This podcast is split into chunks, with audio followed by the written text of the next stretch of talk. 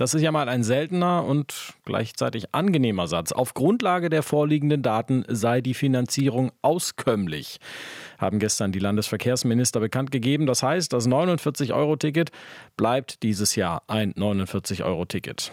Eine diskutierte Preisanhebung ist vom Tisch. Lukas Evlender, Vizechef vom Fahrgastverband ProBahn. Guten Morgen. Guten Morgen, Herr Kober. Sie vertreten ja nun die Interessen jener, die äh, Bus und Bahn regelmäßig nutzen. Sind Sie erleichtert, dass es bei diesem Preis bleibt?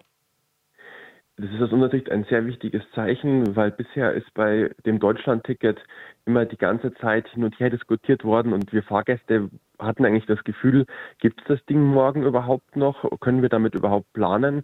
Und damit hat, konnte man natürlich auch keinen motivieren, irgendwie sein Auto dauerhaft abzumelden oder sonst was, weil man wusste ja nicht, kommt mhm. morgen wieder das alte System. Und jetzt mal zumindest mal für ein Jahr überhaupt Planungssicherheit ist schon ein großes, großer Fortschritt. Es müsste mehr sein, das ist klar, aber zumindest mal ein Jahr sicher Deutschland-Ticket wird es geben und der Preis wird nicht erhöht. Das ist ein großer Fortschritt. Äh, zur Erklärung äh, über die Art und Weise, wie das jetzt finanziert wird, äh, zusätzlich zu den drei Milliarden Euro von Bund und Ländern gibt es unverbrauchte Gelder zum Ausgleich des Defizits aus dem Jahr 2023. Und weil die Mittel fürs ganze Jahr veranschlagt waren, das Deutschlandticket aber erst am 1. Mai an den Start gegangen ist, ist da noch Geld im Topf, was eben auf dieses Jahr übertragen wird. Ähm, gleichzeitig hoffen die Verkehrsminister, äh, dass es mehr Nutzerinnen und Nutzer dieses Tickets gibt bei einem gleichbleibenden Preis. Hoffen Sie das auch?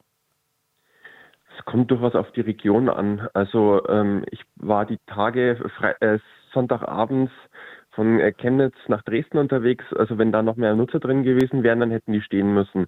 Also da muss dann auch äh, die Kapazität entsprechend angepasst werden. Gerade in den etwas dünner besiedelten Räumen ist aber auch durchaus noch Platz in den Fahrzeugen und wir hoffen, dass wir dann noch ein paar Leute gewinnen können. Das ist dann natürlich auch für uns als Fahrgastvertreter einfach auch mehr Druck auf die Politik. Wenn mehr Leute drin sitzen, dann muss was getan werden. Der baden-württembergische Verkehrsminister Winfried Herrmann von den Grünen sagt, 1,7 äh, Millionen mehr Menschen, die das Deutschlandticket nutzen, würde bedeuten eine Milliarde Euro äh, Mehreinnahmen. Äh, glauben Sie, dass es da jetzt spezielle Kampagnen, Werbekampagnen zum Beispiel geben muss, damit mehr Leute auf das Ticket dann auch umsteigen? Es muss da definitiv äh, und zwar jeweils regionalspezifisch informiert werden, wie komme ich vor Ort hin. Also gerade die Menschen, die seit Ende des Schulbusses quasi äh, kein, keine Öffis mehr genutzt haben, die müssen da gezielt informiert werden. Bisher waren die Werbekampagnen leider eher Kauf doch bitte unbedingt in Leipzig statt in Berlin, damit man um da, da, oder in Dresden statt in Magdeburg, damit die immer versucht haben, ihre Tickets vor Ort zu verkaufen und stattdessen bräuchte es eine Werbung hm. fürs Deutschland-Ticket insgesamt. Mehr als 10 Millionen Menschen äh, nutzen das Ticket derzeit. Es war ja jetzt im Vorfeld darüber diskutiert worden, den Preis womöglich anheben zu müssen. Wo glauben Sie, ist die Grenze der Attraktivität? Zuletzt wurde ja von 54 Euro gesprochen.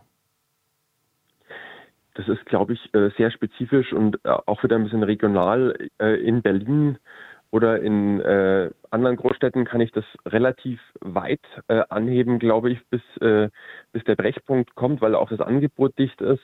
Ähm, aber gerade in den ländlichen Regionen, ähm, also auch im, im Umland, da kommt das relativ früh. Also da kann ich mir vorstellen, dass für den einen schon oder anderen 49 schon da sind. Die 54 ist wahrscheinlich noch ein, ich sage mal, in Anführungszeichen vertretbarer Schritt, wenn man wirklich mal äh, unbedingt Ende diesen Jahres dann doch erhöhen muss. Aber äh, größere Sprünge ähm, sorgen dafür, dass dieses, äh, es ist wirklich sehr günstig, ich kann mir das einfach mal leisten, äh, plötzlich weg ist und dann die Leute wirklich wieder eine lange Kalkulation führen, lohnt sich das für mich, lohnt sich das nicht für mich. Und in dem Augenblick, wo ich die Menschen nicht mehr bei der Emotion habe, sondern beim knallharten Rechnen, da wird es dann wieder schwierig, sie zu überzeugen. Die Menschen äh, sollen das Deutschland-Ticket nutzen, um Bus und Bahn zu fahren. Herr Ifländer, ich würde kurz noch auf ein anderes Thema mit Ihnen sprechen wollen. Äh, wer Bahn fahren will, hat es in den kommenden Tagen schwer. Heute um 18 Uhr beginnt der Streik der GDL äh, im Güterverkehr, ab der kommenden Nacht dann im Personenverkehr.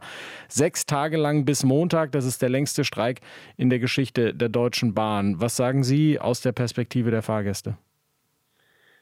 Sechs Tage ist natürlich schon eine, eine Hammernummer. Also das äh hat uns auch ganz zum Schlucken gegeben, auch dass dieses Mal erstmalig ein komplettes Wochenende dabei ist, wobei sechs Tagen muss wohl oder übel ein Wochenende dabei sein.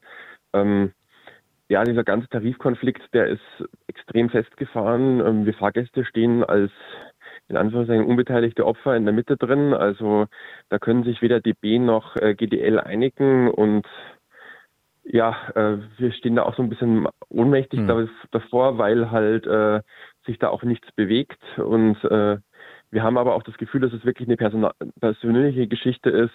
Also nach, nach dieser Tarifrunde muss man eigentlich äh, auf beiden Seiten aus unserer Sicht die Verhandler austauschen, damit da das zerschlagene Geschirr der letzten Jahre wieder irgendwie geflickt werden kann. Also da muss dann für die GDL jemand Neues kommen. Also Herr Wieselski geht eh in den Ruhestand, aber es muss auch auf der B-Seite jemand Neues kommen, weil ansonsten wird das beim nächsten Streik, äh, beim nächsten Tarifkonflikt genauso schlimm werden, fürchten wir. Das sagt Lukas Ifländer vom Fahrgastverband Pro Bahn. Herr Ifländer, vielen Dank für Ihre Zeit heute Morgen. Gerne doch.